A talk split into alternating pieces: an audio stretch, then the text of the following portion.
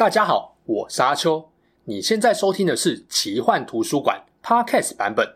如果你想要观看有搭配精美图片与文字的影片，欢迎到 YouTube 上搜寻奇幻图书馆。诚挚邀请你订阅我们的频道哦。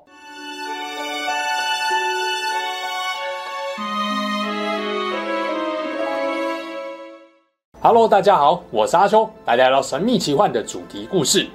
讲到哈利波特，不知道你有没有这样的疑问？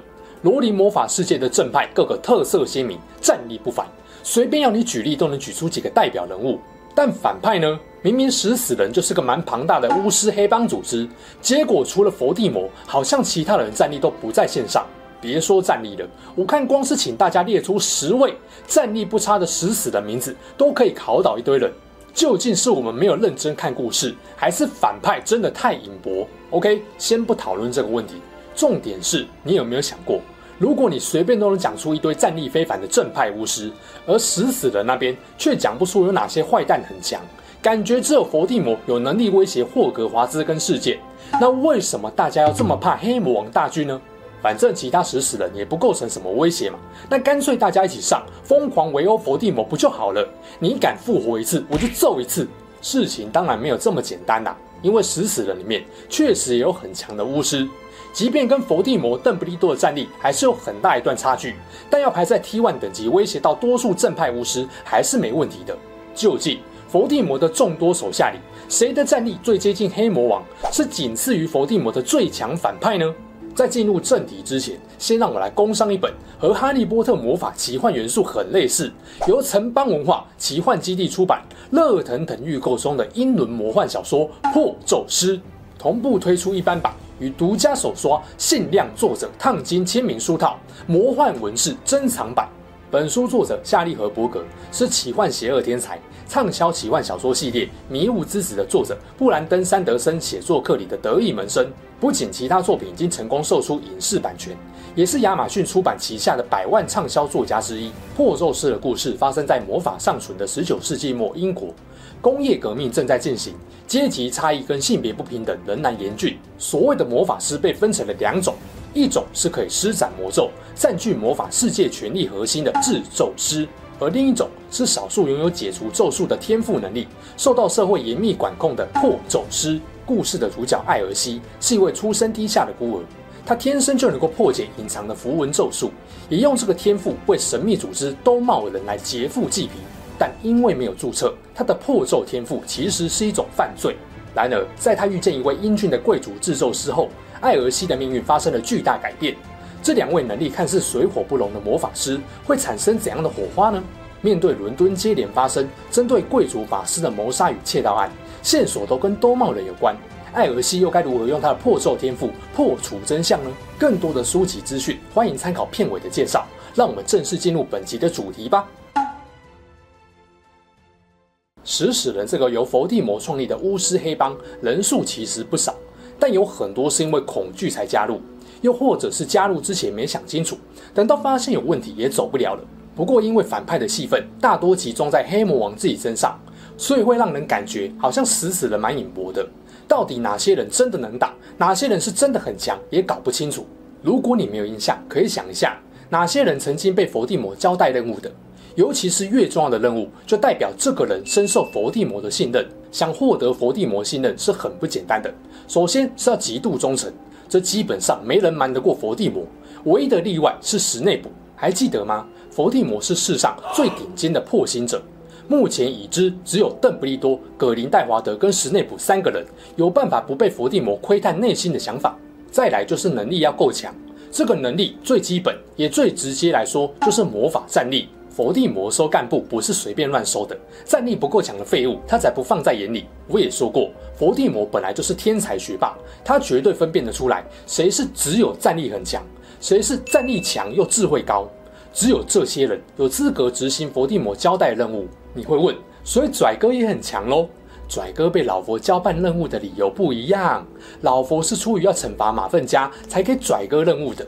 基本上啊，符合既忠诚又战力强的也不多啦。我这边列出几位候选人，首先是曾经被佛地魔交代过重要任务的手下，分别有史内普、奎洛教授、彼得佩迪鲁、小巴提科罗奇、贝拉雷斯壮。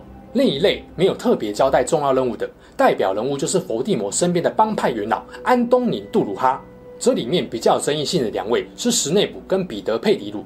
理由很简单，他们并不是从头到尾都忠诚的人。彼得本来是哈利老爸那一挂的，最后投向佛地魔的怀抱，虽然是出于恐惧才加入，但不管是泄密哈利家的藏身处，还是帮忙复活黑魔王，他确实完成了佛地魔交办的任务。史内普强度不用说。原先也忠于佛地魔，关键就在莉莉死后，他开始扮演双面间谍，表面上还是效忠黑魔王，实际上和邓布利多联手。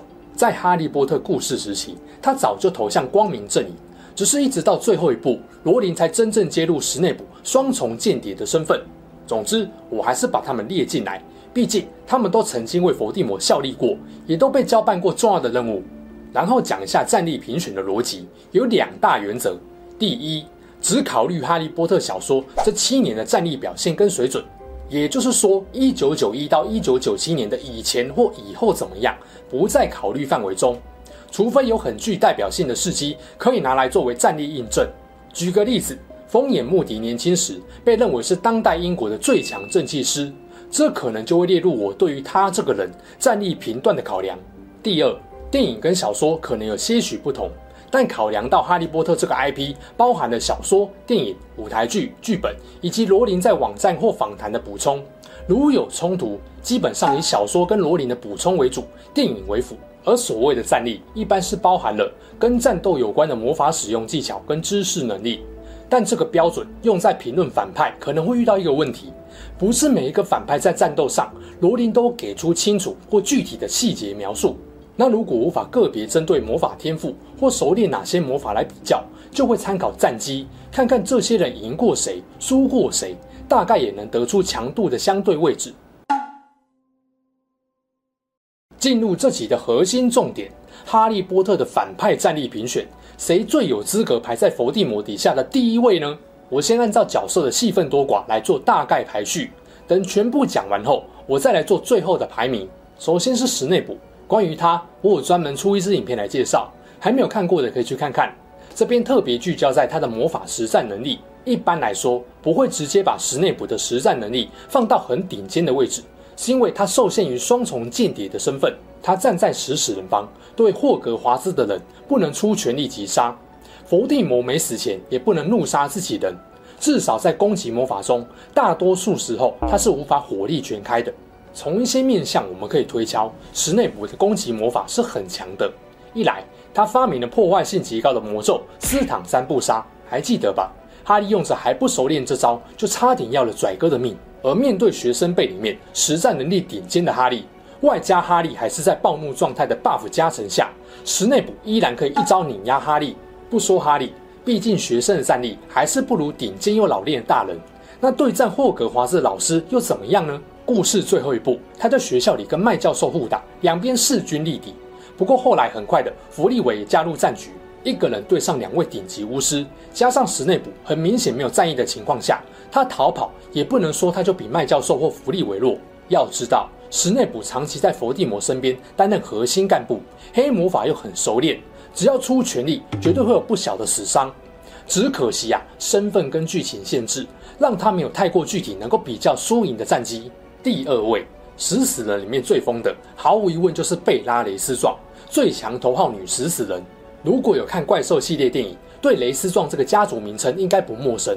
不过雷斯壮是贝拉老公的家族名，她还没嫁过去之前是姓布莱克。没错，论辈分，她是天狼星的堂姐，也是拽哥老妈水仙马份的姐姐。她在一九六二年进入霍格华兹念书，被分到史莱哲林学院。贝拉虽然嫁给同为纯种血脉的道夫雷斯壮，但她对老公一点感情都没有。事实上，她爱的是伏地魔。尽管伏地魔从来没有回应过他的爱，但贝拉到死前都还是疯狂迷恋着伏地魔。嗯，这确实是真爱呀。顺带一提，他非常讨厌堂弟天狼星，因为天狼星是念葛莱芬多学院，没有加入食死人的纯种叛徒。贝拉对酷刑咒情有独钟。很明显，看到别人被痛苦折磨，他就快乐，跟伏地魔一样，是个把不赦咒当成普通攻击的黑巫师。不过第七部看他金库里的分灵体被哈利他们到手的反应就知道，贝拉其实属于实战强但脑袋不太灵光的巫师。接着讲一下他最知名的几个战绩。贝拉早年最恶名昭彰的一次犯罪是在一九八一年的十月三十一号那天，伏地魔用索命咒射婴儿哈利，结果反弹完全失去力量。为了逼问伏地魔下落，贝拉、她老公小巴提科罗奇等四人绑架了奈威父母，并用酷刑咒折磨他们，导致奈威父母永久性精神失常。这个残酷的犯行让贝拉跟小巴迪科罗奇等人被判处阿斯卡班终身监禁。讲这个是因为奈威的爸妈是当时很有名的正气师，虽然是四对二，但基本上没有两把刷子，应该是没有办法做到这种程度的，也体现出贝拉等人的残忍。再来就是要等到《哈利波特》第五部，佛地魔复活，大批食死人越狱成功，被关了十几年的贝拉跑出来，不意外又开始作乱。神秘部门之战，他跟鲁修斯马粪等食死人伏击邓布利多军队成员，在这一战中，他把知名正气师金利夹钩帽击飞，让他重重摔在地上。金利的战力在当时正气师里面绝对是数一数二强的，在一九九八年还当上了魔法部部长。不止撂倒金利。这战他还对上了堂弟天狼星，虽然看战况，他跟天狼星可以说是势均力敌，可惜天狼星大意之下中了贝拉的索命咒。最后的霍格华兹大战中，贝拉单杀了陆平的老婆，也是自己的外甥女小仙女东施。东施是知名的正气师跟变形师，战力理当不算太弱。另外，他一个人可以应战妙丽、金利跟露娜三人，战力明显碾压他们任何一个人。要说他是佛地魔底下战力最顶尖的，一点也不为过。毕竟一个人坏就算了，又坏又疯到不太跟你讲理的，那就很可怕了。贝拉战力被质疑的地方，大概就是他被常年专职家庭主妇的隆恩老妈茉莉给干掉。但我觉得这不能当成是说贝拉弱的理由。一来，他根本不把茉莉放在眼里，对战之前就先掉以轻心，是兵家大忌；二来，茉莉刚经历丧子之痛。在悲痛与愤怒下所激发的力量是很惊人的。偏偏这时候贝拉还嘲讽茉莉：“哎呦，妈咪跟弗雷同样下场的话，可怎么办呢？”当然，茉莉一个终极爆气，魔咒就直接击中贝拉胸口。只能说啊，输给刚刚丧死女儿又差点遭遇不测的愤怒母亲，也不能说是贝拉弱了。讲小巴提科罗奇，有些人不一定有印象，但讲第四部火杯的考验那个假穆迪，你应该就有印象了。能够被佛地魔认证是最忠诚仆人的，只有他跟贝拉。但是他跟贝拉有一点不太一样，就是小巴提是一个非常聪明的巫师。据他那位任职魔法部高官的老爸说法，小巴提在学时期，普等巫测全部十二门学科，他都拿到了顶尖的杰出。顺带一提，学霸妙丽有十张普等巫测证书，九个杰出，一个良好。普等巫测包含了符咒学跟黑魔法防御术，而小巴提都能拿到最高等级的杰出，证明了他的魔法天赋跟战力绝对是一流高手的水准。他不止聪明，对佛地魔忠诚，为人残忍的程度可以说完全不输贝拉。他爸就是死在他手下的，佛地魔非常信任他。三巫斗法大赛前，不止让他真正重获自由，小巴迪跟彼得两人还攻入风眼穆迪的住处绑架他。穆迪有多强，我就不说了。光这点就知道他真的很有一套。后来他用变身水化成风眼穆迪的模样，混进霍格华兹，居然能够成功骗过包含邓布利多在内的所有人。能够变身成某人而不被发现是很困难的一件事，更不用说变身的对象如果还是强大巫师，没有一定的魔法实力是绝对办不到的。穆迪曾经是英国最强正气师，就算步入中老年也没有差到哪去。由此可知，小巴提有多强了。题外话。同理，你也知道，葛林戴华德能够变身美国魔法安全部部长，还不被任何人发现，有多强大了。而小巴提在三巫斗法大赛中屡出奇招，在不被任何人发现情况下，帮助哈利过关斩将，都再再显示他的魔法知识跟魔咒能力有多高。基本上，他是完成了佛地魔交代给他的任务，顺利把哈利送到佛地魔眼前。可惜最后，他还是被邓布利多识破了假冒的身份。灵魂最后被催狂魔吸走，完全失去战力。看得出来，强归强，就是无法参与后面的重要大战，少了大显身手的机会。彼得·佩迪鲁这家伙大概是《哈利波特》系列里面最讨人厌的角色前三名了，性格胆小畏缩、趋炎附势，连伏地魔都非常看不起他。但基于他对伏地魔的复活也有贡献，所以也把他列出来。彼得的战力当然不算强，至少这集影片要讨论的最强二号食死人可以直接删掉他。但还是简单说一下，他也没有大家想那么差，至少他也干掉了西追，虽然是因为西追没防备啦，然后被天狼星追杀时炸掉一整条街，逃跑成功，顺便害死了几十位麻瓜。不说了，反正绝对排不上前段班。奎洛是雷文克劳学院毕业的巫师，后来投向了佛地魔阵营，成了哈利波特故事第一集帮助佛地魔脱魔法时的魔王。故事中没有对他战力有太具体的描述，所以要评比他战力不容易。但至少知道他可以破解其他教授为了保护魔法时所设下机关，就知道他是真的聪明。从侧面推敲，故事第一部他担任黑魔法防御术老师，某种程度上也说明他的魔咒掌握度不错。在哈利魁地奇比赛时，跟史内普暗中较劲，不用魔杖就能用魔法让哈利差点摔死。很多人会说，当时伏地魔附在他的后脑勺，一定有给奎洛某些帮助。这个我同意。但在魁地奇比赛跟史内普的法力较量，我认为那就是奎洛的真正魔法实力。因为伏地魔当时是没有施咒力气的，也没有法力，只能用脑袋跟出一张嘴来控制别人。这样看来，他的魔法能力应该不会输其他院长太多，只不过因为早早就被哈利弄死，所以也无从比较他跟其他人的决斗实力。杜鲁哈是伏地魔的首批食死人之一，食死人元老，战力在帮派里面也是顶级水准的。只是因为他没有特别被佛地魔交办重要且专门任务，所以电影里面戏份非常少，常常被大家遗忘。事实上，杜鲁哈的战绩也不少，例如说他领头杀了荣恩老妈茉莉的两个兄弟。他在神秘部门之战，在不能说话的情况下，还能用魔杖使出紫色火焰贯穿妙丽的胸膛。因为无法大声念出咒语，所以妙丽没有受到太严重的伤害。但光是这样，就让妙丽住院了一段时间。而这一战，他还打伤了风影穆迪，一脚就踹断了奈威的魔杖跟他的鼻梁，攻击力可以说是非常高的。在霍格华兹大战中，杜鲁哈单杀了一流高手路平。不过最终败给了年轻时赢得了多次冠军的决斗大师弗利韦教授，他的战力绝对是反派中名列前茅的，但给我的感觉就是攻击力点满了，基本上不管防御力。所以他曾经跟另外两位食死人追杀哈利三人组，结果在麻瓜咖啡厅被妙丽击败。个别讲完上面六位候选人战力后，来排一下我认为的名次排名。这六位，我要先剔除奎洛跟彼得，他们很明显无法跟其他四位竞争。奎洛没有太多实战决斗经验，再加上他出场时，佛地魔基本上跟他是一体的，或多或少可能受到佛地魔的协助，也难以清楚判断他这个人的能力层级。彼得佩迪鲁就不用说了，基于被佛地魔交办重要任务，才意思意思把他列进来。另外四位，如果要把史内普算进去，那不好意思。史内普没意外是仅次于黑魔王的最强战力，在受到双重间谍身份的局限下，罗琳还是在有限篇幅里让我们看到史内普的聪明跟强大。战力要强，当然不可能只靠纯粹的魔法力量，因此兼具天赋、智慧跟法力的史内普，毫无疑问不会输给另外三个人。但毕竟史内普在故事中已经投向了光明阵营，不把他当成反派来看的话，另外三人的战力我会这么排序。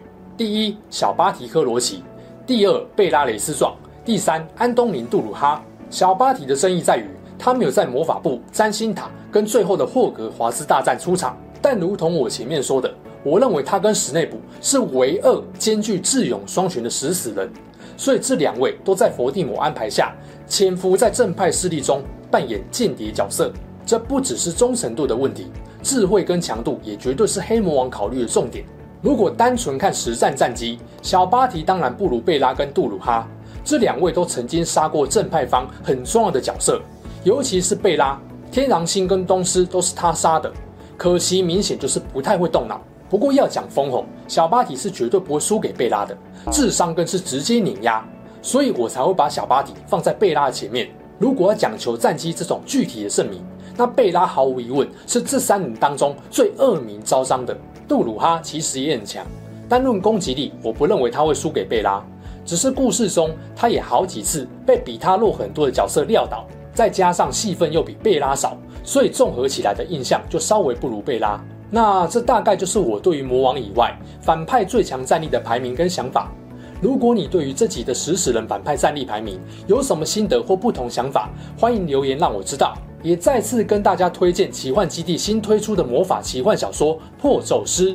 之前我说过，罗琳魔法世界最吸引我的一点是，它把虚幻的魔法元素建构在真实历史上，读起来会让人感觉哈利波特好像就是我们这个世界跟时代的人，而且这个世界或许真的有魔法，只是因为我们是麻瓜，所以没有察觉。夏利和伯格创造的破咒师故事也很类似，不过里面的魔法局限跟运作模式跟哈利波特不太一样。像是魔咒，通常只有贵族精英阶级的人才有办法学，这些贵族会利用魔法来巩固并扩大自己的利益，而另一群少数能够看见魔咒、解除魔咒的魔法师，就成了可以对抗制咒师的存在。这时候啊，英国社会刚好发生了多起针对贵族法师的犯罪事件。身为破咒师的女主角，要怎么跟制咒师合作，解开众人对他的追缉与误会，发现这个魔法犯罪的真相呢？如果你对于这个融合了历史、魔法奇幻与悬疑的精彩故事有兴趣，欢迎点击影片资讯栏的书籍介绍连结。那如果读完破咒师还意犹未尽，不用担心，系列的最新作品制咒师也即将在九月推出哦。